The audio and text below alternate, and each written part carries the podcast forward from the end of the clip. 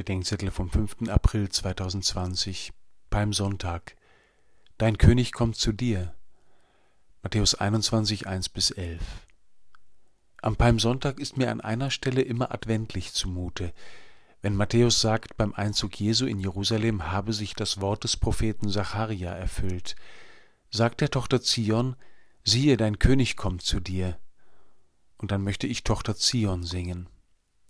Dein König kommt zu dir. Wie mag das in diesem Jahr klingen? Er kommt zu dir, weil du nicht von dir aus zu ihm kommen kannst. Er kommt in deine verordnete Klausur, in deine Verschlossenheit, in dein Krankenzimmer, an den Ort, an dem du dich sorgst und dein Leben schwer geworden ist. Dazu gesellt sich für mich in diesem Jahr noch ein zweites Bild. Dieser Tage schickte mir ein Freund ein Bild von Christus als Arzt. In seinen Armen liegt die Welt in Gestalt einer jungen Frau. Ihr Gesicht ist das eines Mädchens, doch sie hat schlohweißes Haar wie eine Ahnen. Sie ist krank und erschöpft und am Ende ihrer Kräfte. Ihre Augen sind geschlossen und in Tränen. Ihr Kleid trägt die Farben der Völker.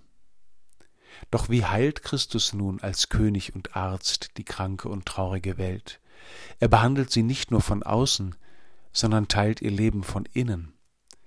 Er hat unsere Krankheit getragen und unsere Schmerzen auf sich geladen, lesen wir am Karfreitag bei Jesaja.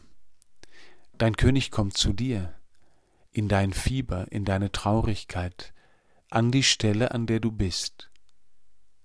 Am Karfreitagabend wird es andersherum sein.